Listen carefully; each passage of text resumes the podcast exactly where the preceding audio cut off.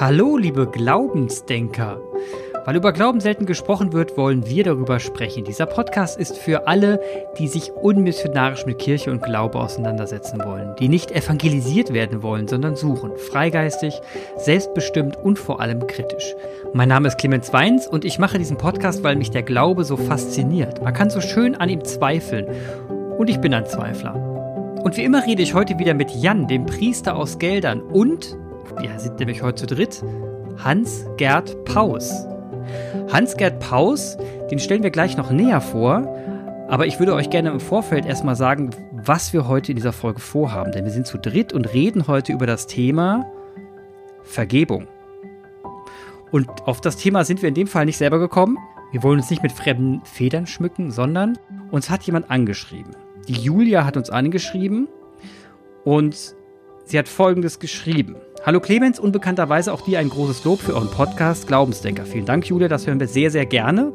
Ich höre euch wirklich gerne zu und es bringt die grauen Zellen dazu, ein paar neue Windungen zu schlagen. Nein, wirklich, es sind immer wieder tolle Impulse und Perspektivwechsel. Ich weiß, dass ihr noch viel vorhabt und die Liste eurer Themen lang ist, aber vielleicht trotzdem ein kleiner Wunsch und zwar zum Thema Vergeben. Das fände ich ganz toll, wenn ihr das irgendwann mit aufnehmen könntet. Beginnt Vergeben bei mir selbst muss ich selbst Frieden mit mir schließen? Besteht nicht die Gefahr, wenn man in christlichem Sinne vergibt, dass man nur die Klappe hält und es still weiter in sich hineinfrisst? Braucht man sowas wie eine Beichte und wenn ja, warum? Kann ich das nicht mit Gott persönlich ausmachen? Das ist so vielschichtig, dieses Thema. Letztlich führt das im großen Stil bis zu Kriegen zwischen Völkergruppen, die sich offensichtlich auch nicht vergeben können.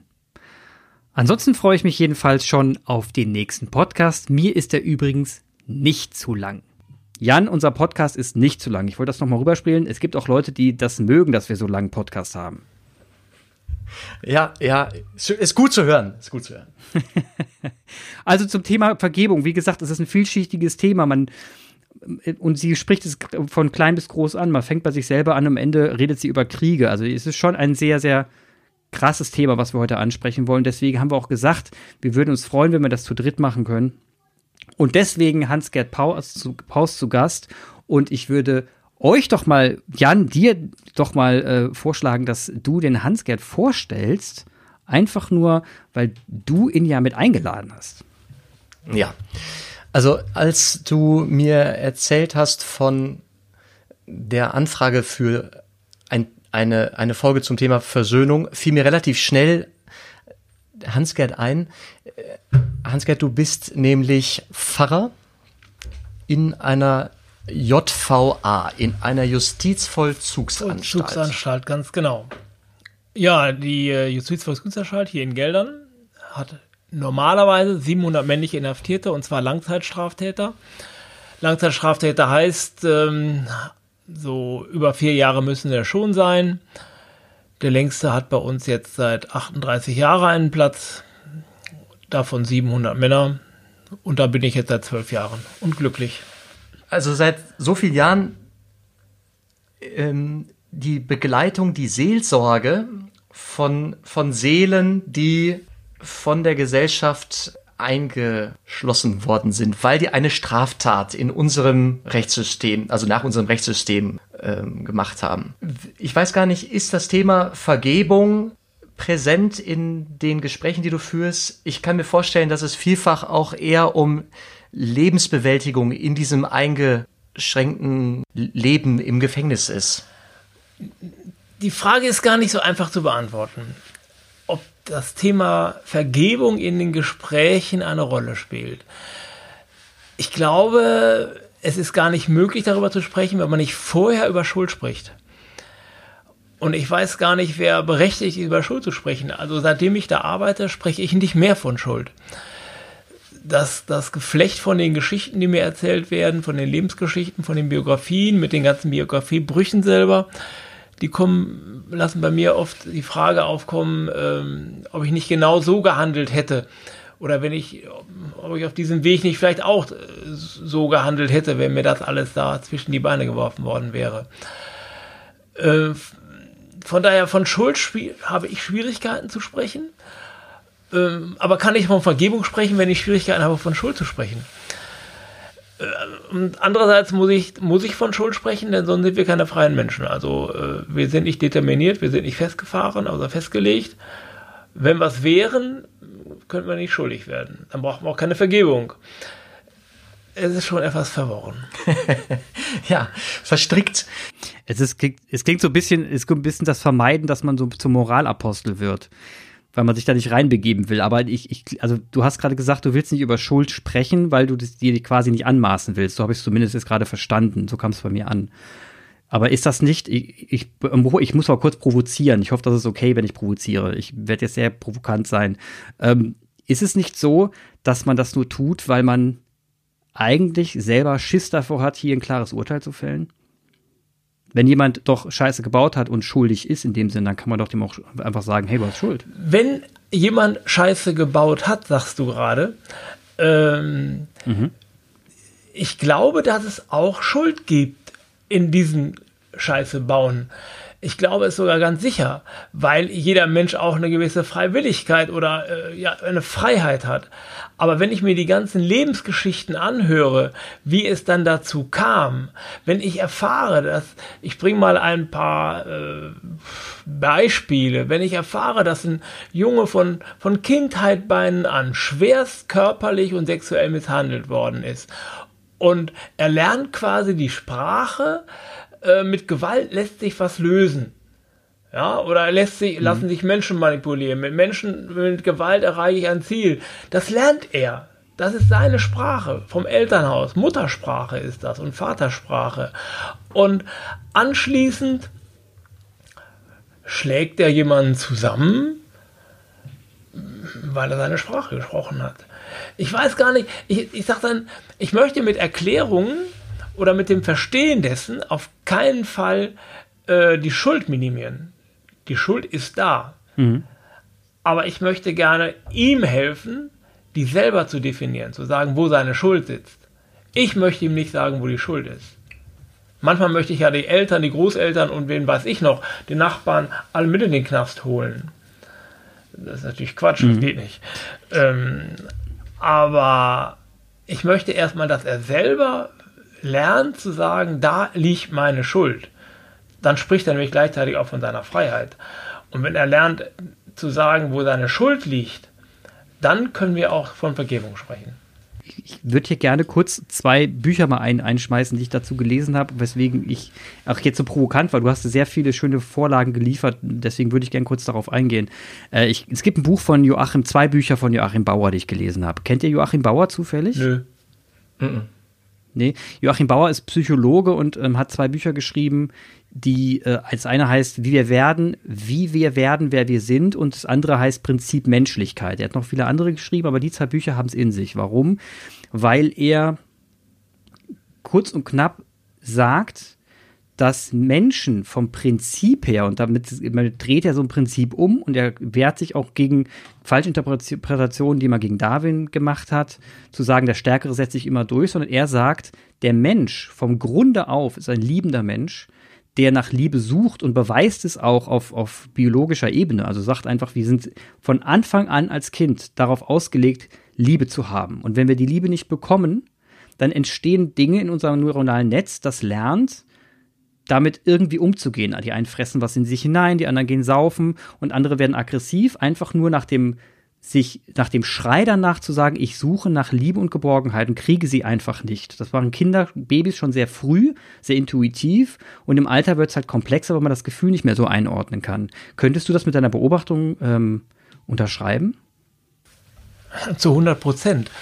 Ich habe ähm, wir haben ja viele, sehr viele aggressive Inhaftierte bei uns ansitzen, aber wir haben auch absolut Stille, bis Leute, die gar nicht mehr sprechen, bei uns einsitzen. Und trotzdem ist die Botschaft die gleiche. Die, erstmal die Botschaft, achte auf mich. Mhm. Und manche würden, glaube ich, gar nicht von Liebe sprechen, weil sie das nie erfahren haben. Es gibt mhm. sehr, sehr viele Männer bei uns, die wirklich keine Erfahrung von Liebe haben die deshalb aggressiv schon als Kinder waren, als Kinder schon aggressiv waren, weil das die einzige Möglichkeit war, dass sie überhaupt Beachtung finden. Mhm. Lieber einen Schlag in den Nacken oder auf den Hintern oder auf den Kopf vom Vater, von der Mutter, um deutlich zu haben, Mutter hat mich wahrgenommen, Vater hat mich mhm. wahrgenommen, als überhaupt keine Wahrnehmung. Ja. äh, wenn, Liebe ist dann schon wieder ein großes Wort. Erstmal, glaube ich, will jeder Mensch geachtet sein mhm. und wahrgenommen sein als Individuum. Da, das würde ich hundertprozentig unterschreiben. Es spricht ja auch von diesen bekannten Spiegelneuronen, dass man sagt, ne, dass, dass, man irgendwo, dass unser Körper irgendwo darauf angewiesen ist, dass eine gewisse Resonanz, dass man immer eine Resonanz erfährt und dass man ohne diese Resonanz überhaupt nicht leben könnte. Genau. Und gar nicht wissen, gar nicht wüsste, wer man selbst ist, weil man sich ja von der Außenwelt überhaupt nicht abgrenzen kann. Es geht ja immer zwischen ich und Umwelt. Die Differenz bin ich. Ja, und wenn ich jetzt demjenigen, der zu Hause immer alle Schuld in die Schuhe geschoben bekommen hat und immer Nackenschläge bekam und immer Stöckschläge mhm. bekam und immer gepeitscht wurde, und wenn ich dem jetzt auch noch anfange, als allererstes von Schuld zu reden, äh, dann setze ich im Grunde das fort, was er Zeit seiner Kindheit im Grunde erfahren hat. Und darum habe ich die Schwierigkeit, von Schuld zu reden, ich ja. möchte gerne mit denen über ihre Schuld reden, weil sie schuldfähig sind. Aber das zu sagen, möchte ich in ihnen wecken. Und dann können wir von Vergebung sprechen. Denn ohne dass die selber ein Schuldeingeständnis wahrnehmen, dass sie selber sagen, ja, ich habe etwas falsch gemacht, brauche ich ihnen gar nicht zu sagen, ich verzeihe dir. Dann würden die sagen, ja, was verzeihen sie mir denn? Ich vergebe hm. dir. Also deshalb, das hängt, das ist so eng verknüpft. Leider würde ich fast sagen, ist es nur über das Verstehen der eigenen Schuld möglich, Vergebung zu erlangen. Jetzt äh, haben wir zwei möglich zwei Perspektiven. Das ist also in der Regel gibt es einen einen Täter und dann äh, jemanden, der ähm, der verletzt wurde, dem an dem die Tat be begangen wurde. Und jetzt, ähm, Hans-Gerd, hast du zwei, zwei Perspektiven einge eingenommen und beide aus dem, aus der Person des, des Täters. Und du sagst, wenn ich das richtig verstanden habe, was du machst, ist erstmal Hebamme sein für das Schuldbekenntnis. Mhm. Und danach kann es, kann, kannst du Vergebung im Kontext des Knastes in den, in, ins Wort heben. Meine Frage ist, äh, findet die Perspektive des, ich sag doch den Begriff jetzt des Opfers, in diesen Gesprächen einen Raum, die du führst? Oh ja, äh, und zwar äh, mit zu 100 Prozent. Denn jetzt kommt meine nächste Schwierigkeit. Kann Vergebung zusagen. Zumindest das, was ich als katholischer Priester zusagen kann, die Beichte und alles. Aber selbst da gibt es Schwierigkeiten, die ich innerlich spüre. Ich weiß ja, zumindest dann, wenn ich die Akten gelesen habe, auch, was das Opfer mitmachen musste. Ob es vergewaltigt worden ist oder ob äh, eine Familie Opfer ist, weil ein, ein Familienmitglied ermordet worden ist. Ähm, wenn ich leichtfertig sage, ach, ich vergebe dir, dann kann es sein, dass das zu einer neuen Verletzung der Opfer führt. Und deshalb möchte ich sowohl mit Schuld sensibel umgehen, indem ich das nicht thematisiere, sondern da, wie du gerade sagst, Hebamme bin. Und mit Vergebung selber möchte ich zumindest so differenziert arbeiten mit dem Täter, dass er auch sieht, was das heißt, wenn er Vergebung erfährt. Die Frage habe ich dann manchmal auch, müsste ich nicht erst die Opfer fragen? Müsste ich nicht mit den Opfern ins Gespräch kommen. Aber allein das könnte schon eine Retraumatisierung sein, wenn ich äh, die anrufen würde oder was weiß ich. Ähm, es ist schwierig, das so einfach zu beantworten, weil die ganze Frage sehr komplex ist. Ich weiß ja, wenn ein, ein Vater seine eigenen Kinder sexuell lange missbraucht hat und er hat die Schuld eingesehen und er bittet jetzt um in einer Beichte darum, diese Schuld loszuwerden. Dann muss ich ihn auch fragen, äh, wie gehen Sie in Zukunft mit Ihren Kindern um oder wie sollen Ihre Kinder damit klarkommen? Es, und trotzdem ist es ein Geschenk. Also das, das ist für mich eigentlich vollkommen verrückt. Wenn ich sehe, der, dem ersten, der das Paradies zugesprochen worden ist, ist der Verbrecher ja. am Kreuz. Ähm, und er hat kurz vorm Sterben nur gesagt, äh, das Richtige gesagt. Und dann wird ihm die, das Paradies zugesprochen. Wenn dieser Verbrecher aber viele Opfer hat und die Opfer erfahren jetzt, der kommt ins Paradies und ich sitze hier mit meiner Vergewaltigung oder mit meiner körperlichen Beeinträchtigung oder meinem psychischen Schaden, weil der mich geschädigt hat. Was soll ich dann sagen?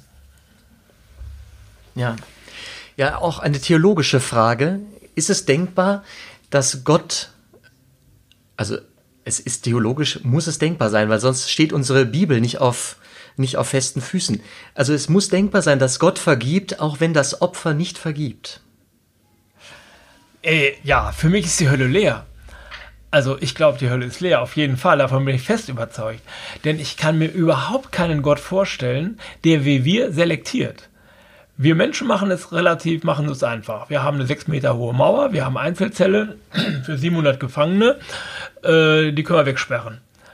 Aber ich glaube ja nicht, dass Gott selektiert und sagt, ich trenne jetzt die Guten von den Bösen. Denn selbst die Bösesten bei uns haben doch noch wieder Menschen, die diese Menschen lieben wenn man jetzt mal das bildlich sieht, ja, die Mutter eines Mörders sitzt bei uns, sitzt im Himmel und weint im Himmel darüber, dass der Sohnemann in der Hölle sitzt. Also jetzt im Bild gesprochen.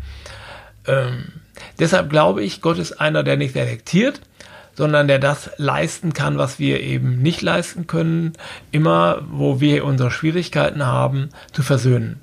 Der führt Opfer und Täter zusammen und ich sag's oft genug im Knast. Und ich glaube tatsächlich, dass sie gemeinsam mit ihrem Opfer vor Gott stehen und Halleluja singen. Das sind jetzt Bilder. Aber hm. diese Bilder helfen mir ungefähr hm. zu verstehen, was ich von meinem Gott erwarte. Aber äh, ich bin jetzt doch auch Mensch, also und äh, habe ein Gerechtigkeitsempfinden.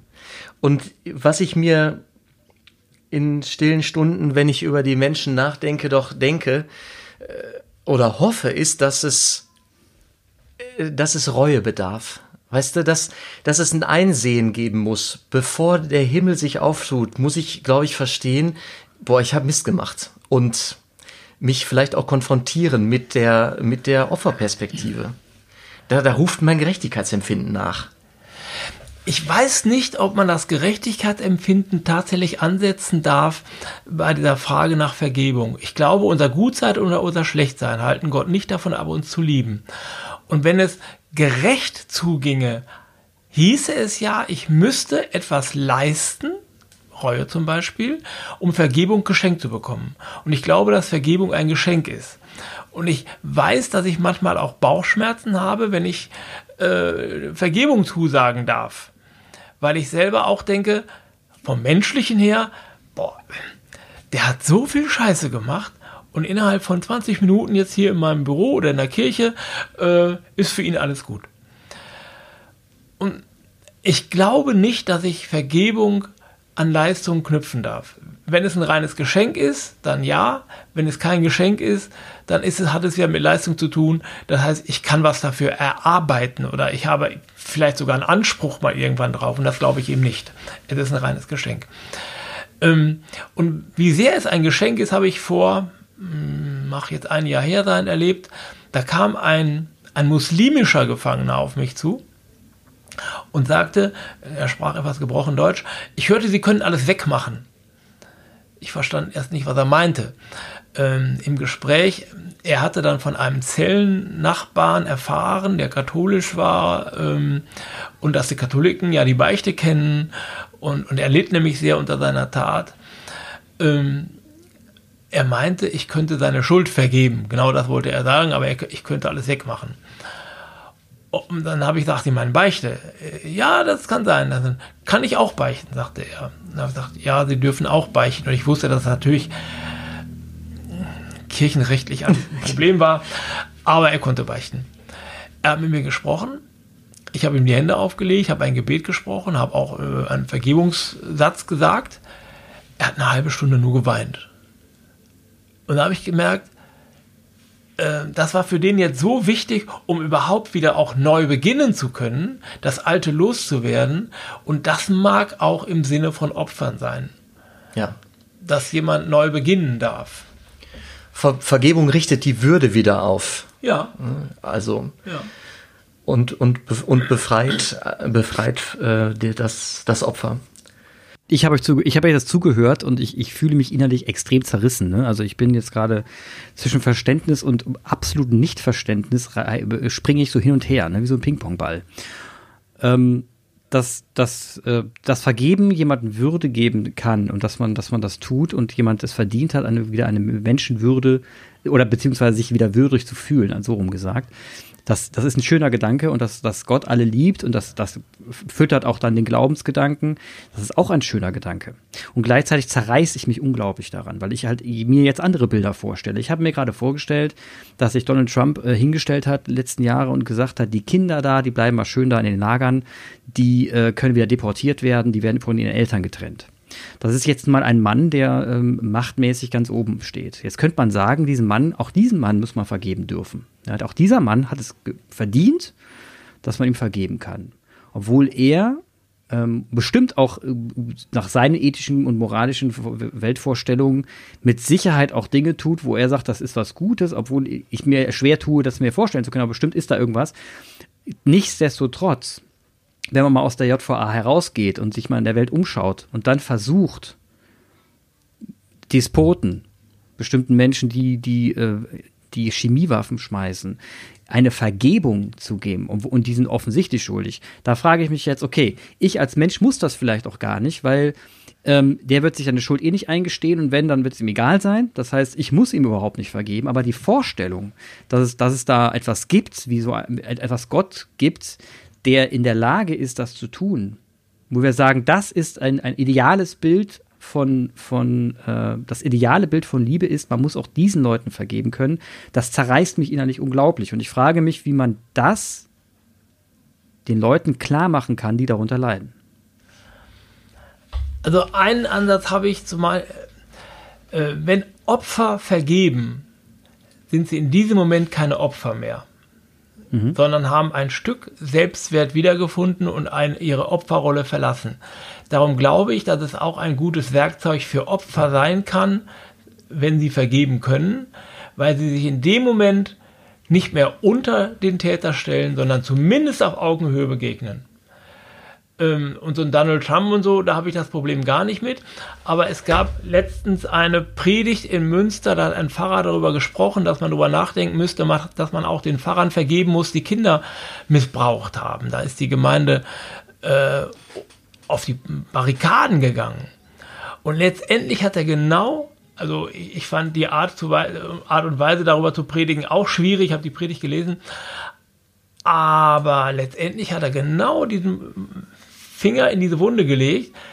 Es wird unendlich wehtun, wenn wir darüber vergeben, wenn wir über Vergebung sprechen, müssen wir diesen Priestern vergeben, die Kinder missbraucht haben. Und letztendlich ist das das Gebot der Bibel. Also das ist jetzt gerade das, was wehtut, finde ich. Ich möchte, ja. ich möchte da eigentlich gar nicht drüber reden, weil und trotzdem weiß ich, Vergebung ist etwas Schmerzhaftes. Das kann ich gerade nachempfinden, ja. Das ja. ist also das ist unglaubliche Zerrissenheit. Macht mich sogar wütend. Ich, ich ja. möchte am liebsten sogar die Vergebung äh, entziehen, muss ich ehrlich ja. sagen. Ich bin da sogar genau. wütend. Genau. Aber äh, trotzdem, ich glaube, wenn wir von Vergebung sprechen und Vergebung der Schuld sprechen, dann müssen wir gucken, was das alles beinhaltet. Und das kann etwas mhm. beinhalten, wo ich wirklich sage, mir ist zum Kotzen. Mhm. Ja, das, also genau das genau das äh, bringt es auf den Punkt. Es ist wirklich, wenn man sich so bestimmte Augen, Gesichter vor Augen hält, es ist wirklich zum Kotzen. Also dann, dann wird man wirklich kreischen. Ähm, nichtsdestotrotz, also ich muss es ganz offen sagen, ich, ich, ich übe mich der Vergebung in, in, im, im täglichen, im Alltag. Also ich versuche auch Menschen gegenüber, die mir mal Blödsinn entgegengeschmissen haben, die jetzt Bagatelle dagegen, ja, also die mich persönlich verletzt haben, ähm, den verzeihe ich. Den verzeihe ich recht schnell, weil ich, und das kommt, das kommt dazu, weil ich erkenne recht schnell, bei einfachen Dingen kann man das ja, warum er die Person das jetzt so gesagt hat, warum jetzt gerade aus dem Affekt irgendwas gesagt wurde, weil sie selber gestresst war, weil die Person gerade irgendwie morgens beschissen aufgestanden ist. Es gibt ja tausend Gründe. Das heißt, es ist aber immer dabei ein Verständnis für die Ursache. Immer ein Verständnis für die Ursache. Und ohne dieses Verständnis für die Ursache fällt es mir unfassbar schwer. Ist, hängt das zusammen? Muss ich immer das Verständnis für die Ursache haben, um vergeben zu können? Jein, würde ich sagen. Also wenn einer auf mich zukommt, der von mir Vergebung möchte als Mensch, weil er mir was Böses getan hat, dann brauche ich für mich selber nicht unbedingt die Ursache. Dann reicht es mir, dass ich merke, es tut ihm leid. Und dann kann ich vergeben.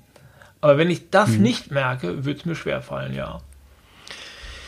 Also es hat beides. Es äh, braucht einen alltäglichen Gebrauch dieser menschlichen Fähigkeit und ähm, es entscheidet sich in der hohen Ethik, äh, zum Beispiel, wenn es dann an die Grenzfälle geht, ähm, die Frage nach, ist Adolf Hitler im Himmel oder in der Hölle, ist eine Frage, in der in der Mittelstufe, in den Schulen auch gearbeitet wird mit dieser, mit dieser Frage. Mhm. Wir, wir beten in Vater unser fast täglich, äh, vergib uns unsere Schuld, wie auch wir vergeben unseren Schuldigern. Es ist also was Alltägliches und aber Jesus weiß, es ist nicht leicht. Ne? Also diese Fragen, wie oft sollt ihr vergeben? Siebenmal? Nein, 77 Mal.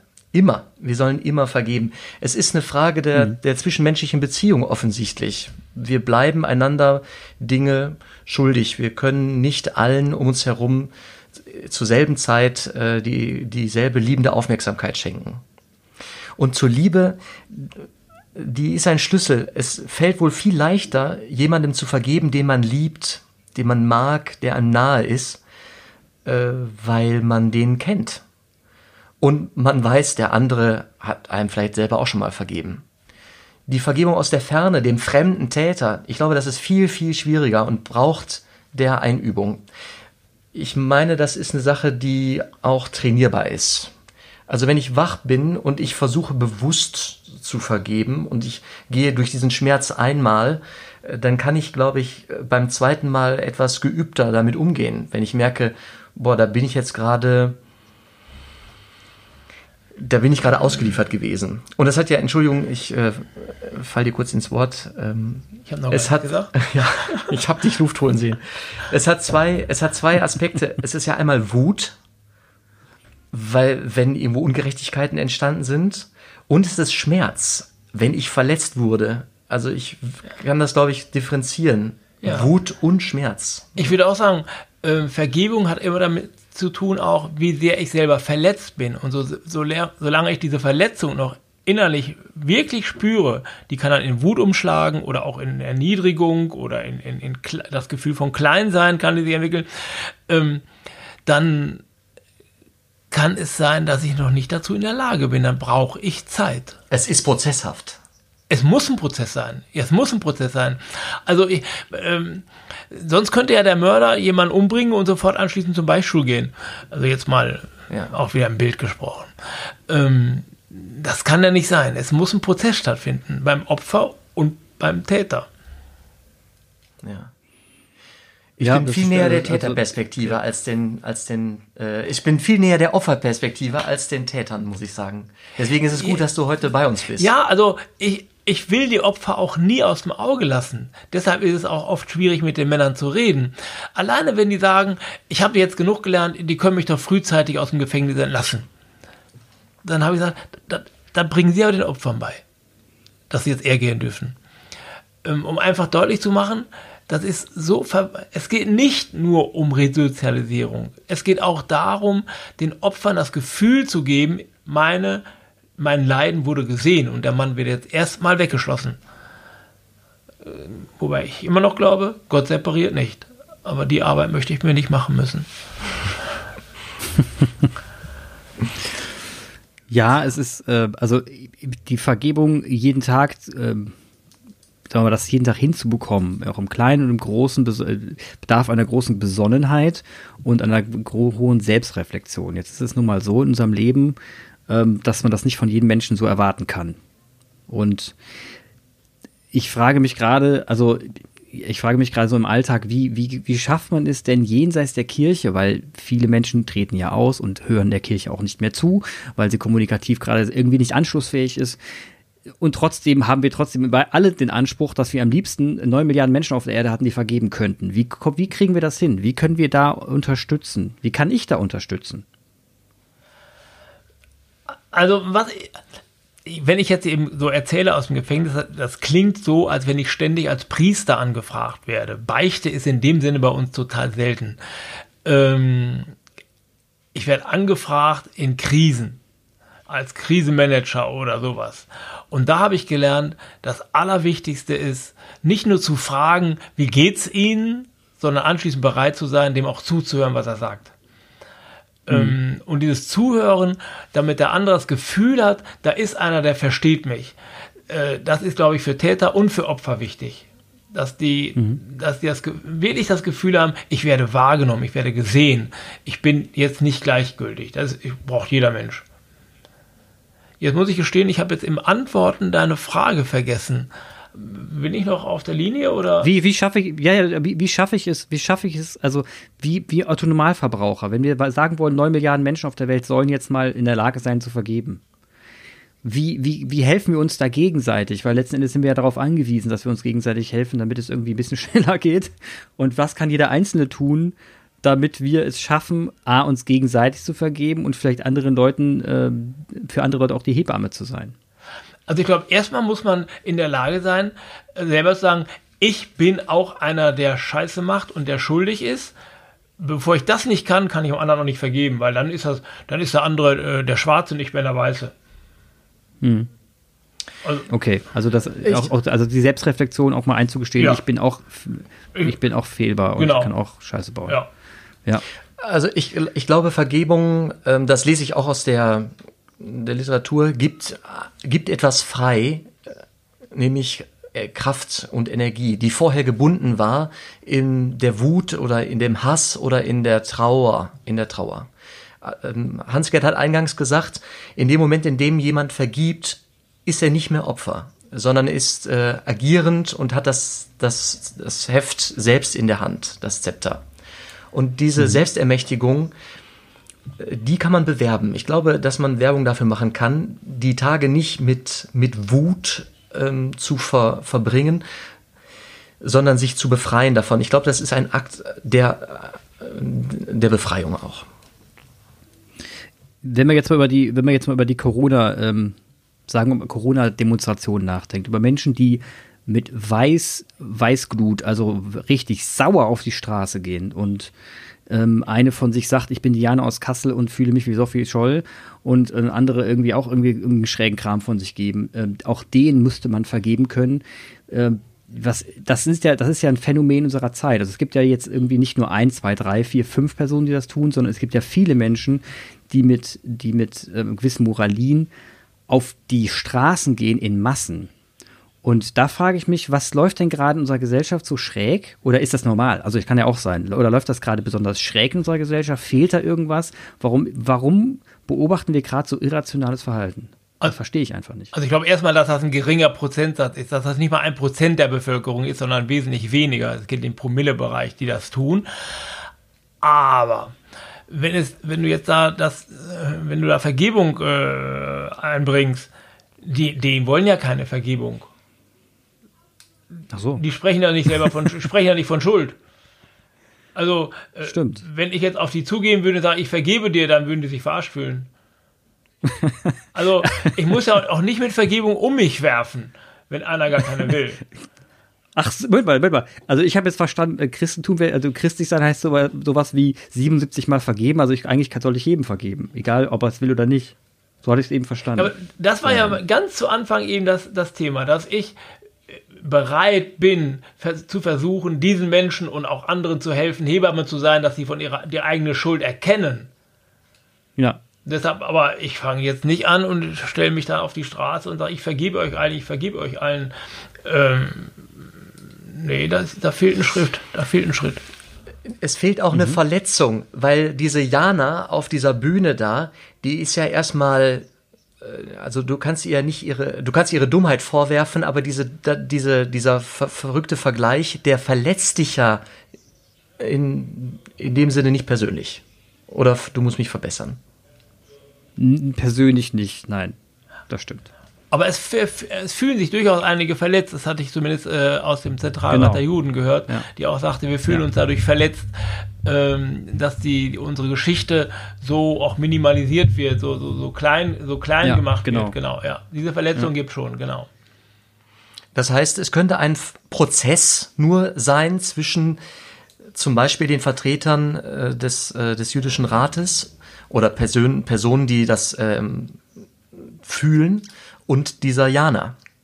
Also erstmal ist wichtig, dass zum Beispiel, ob es der Zentralrat der Juden war, es war eine äh, jüdische Organisation meines Wissens, die gesagt hat, dass sie sich dadurch verletzt fühlen. Mhm. Dadurch mhm. wird hoffentlich auch der Jana bewusst, ich verletze jemanden. Und mhm. ich hoffe, dass das dann dazu folgt, dass sie sagt, ich reflektiere mal das, was ich sage oder was ich tue. Und dann ist sie auf dem Weg zu sagen, war ich schuldig? Mhm. Und es ja. passiert was Dialogisches. Genau. Selbst wenn die sich nicht genau wenn, selbst wenn ja. sie es nicht austauschen. Ja. Ne? Ja, genau. Ja, und wenn es über die Medien ja. geht. Aber wenn bei der Jana, Jana hieß die, ich weiß es gar nicht mehr, wenn es bei ihr ja. ankommt, ich habe jemanden verletzt damit, mit meinem Vergleich, dann ist da ein Prozess im Gange. Und wie der ausgeht, das, das weiß ich jetzt nicht. Also ich, das, ich das, das, bringt mich gerade auf so einen, so einen guten Schlusspunkt, um das zu verstehen. Also ähm, ich, ich habe jetzt verstanden, dass Vergebung, also Schuld hat ja was auch noch damit zu tun, dass, dass der Punkt, wo beide sich, beides sich trifft, Schuldiger und derjenige, der vergibt, dass der Punkt erst erreicht werden kann nach, nach, nach einem Prozess der, der beidseitigen Erkenntnis. Und ich stelle mir das je nach Schwere sehr, sehr lange vor. Also wir reden ja manchmal auch von Jahren ne, und Jahrzehnten, bis man dann vergeben, bis man dann den Schritt erreicht hat und sagen kann, so, und jetzt kann ich dir vergeben. Ja, und da muss ich trotzdem, ich muss trotzdem gleich äh, auch ein bisschen widersprechen. Ähm, ich erlebe mhm. es ganz oft, dass, dass Männer bei uns sitzen, äh, die sind immer und immer wieder von ihren äh, Eltern misshandelt worden, in welcher Form auch immer. Und diese Eltern sind nicht mhm. mehr da, weil sie nicht mehr leben oder, oder weil, die, weil die sich entfernt haben. Ähm, trotzdem kann sein, dass dieser Mann lernen muss, den Eltern zu vergeben, auch ohne dass die Eltern es jemals erfahren. Mhm. Weil er dann selber mit sich wieder im Frieden leben kann. Weil er dann auch spürt, wenn ich vergeben kann, habe ich eine gewisse Art, ich sag mal, positive Macht. Das, das Ganze, ja. ich bin nicht mehr nur ausgeliefertes Opfer. Und darum, ja. auch ohne dass quasi ein Dialog mit diesen Eltern, die ihn verletzt haben, äh, stattgefunden hat, helfe ich ihm zu vergeben, damit er selber besser klarkommen kann wieder. Vergebung kann ein äh, monologisches Tun sein. Also es ist, es fühlt sich, es fühlt sich im Moment frei an, dass man selbst zu, selbst zu entscheiden, ich habe mich entschieden zu vergeben, das ist ja auch ein Freiheitsgefühl in dem Moment, weil man das, weil man weiß, man hat selber entschieden. Genau, damit hat man auch ein Stück äh, äh, Macht in der Hand. Also jetzt nicht negative Macht, ja. äh, die ich über einen mhm. anderen ausüben will, sondern ich spüre mich wieder machtvoller. Und es geht nicht um Vergessen, es geht um Vergeben. Denn das sagen ja. die, die, Männer auch, aber ich will das nicht vergessen. Das wäre auch ein großer Fehler, wenn sie versuchen, das zu vergessen. Das ist ein wichtiger Teil in ihrem Leben gewesen. Vergeben ist was anderes als vergessen. Wo kommt das eigentlich her, vergeben und vergessen? Das ist eigentlich recht äh, präsent, ne? Das hast du Clemens jetzt gefragt, ne? Ich weiß es nicht. vergeben und vergessen, das ist so ein Kindergarten, also im Kindergarten, vergeben und vergessen und dann spielen die weiter. Das, ich, aber dieses, ja, das, das, dieses Vergeben und Vergessen, das, äh, das erinnert mich so ein bisschen an eine Zeit, wo alles unter, unter den Teppich gekehrt ja. wurde. Ne? Das ist ja auch so ein schöner Begriff. Also wo man das quasi, wo der ganze Müll quasi noch da ist, man aber unter Teppich kehrt und dann nicht mehr sieht. Aber irgendwann wird der Teppich weggerollt. Und dann knallt Und das waren so diese, das, das, das sind für mich so die Filme mit diesen Familienfäden, wenn es da wirklich knallt und alles sich gegenseitig umbringt und heuchelt und sowas. Also das, das steckt für mich hinter dem Begriff vergeben und vergessen, ist für mich ein Riesenpulverfass. Gefühlt. Ja, ich rate auch jedem davon ab, zu vergessen, wohl mhm. zu vergeben. Das ist ja ein Dilemma der AfD. Ich will hier nicht parteipolitisch werden, aber ähm, es gibt schon Menschen, die wollen ein Kapitel, also das Kapitel der deutschen Geschichte mhm. äh, im Nationalsozialismus zumachen, also beenden. Und das manchmal wird es auch ja. gesagt, das können wir, das können wir vergessen und nach vorne schauen. Also ähm, alle Versuche, die äh, die, die Feiertage diesbezüglich, die Gedenktage ja. zu nivellieren, spielen so ein bisschen in diese Richtung. Ne?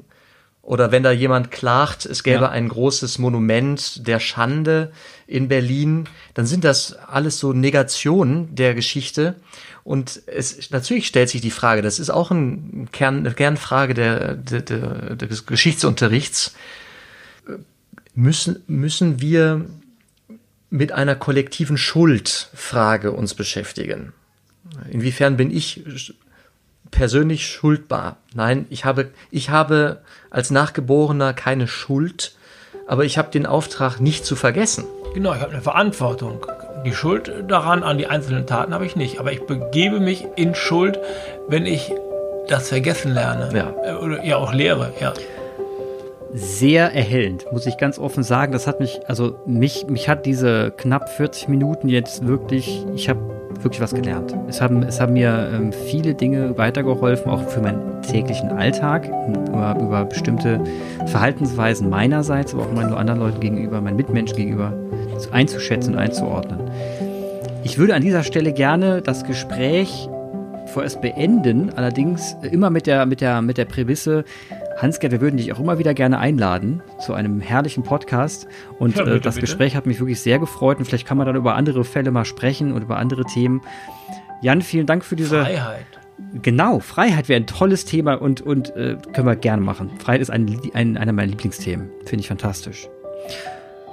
Und Jan, vielen Dank für diese, für diese Connection und für das Organisieren dieses fantastischen Meetings. War jetzt auch nicht so einfach, aber hat alles geklappt. Und äh, vielen Dank. Technisch. Er meint es nur technisch. Genau, ich meine so technisch. vielen Dank an euch beiden und Jan, wenn du noch was sagen willst zum Schluss, gerne. Ja, vielen Dank. Also Hans-Gerd, vielen Dank, dass du dich hier auf den Weg gemacht hast Ja, und ja. dich eingelassen hast. Hat mir Spaß gemacht. Ja. Danke auch für die Einladung. Danke, tschüss.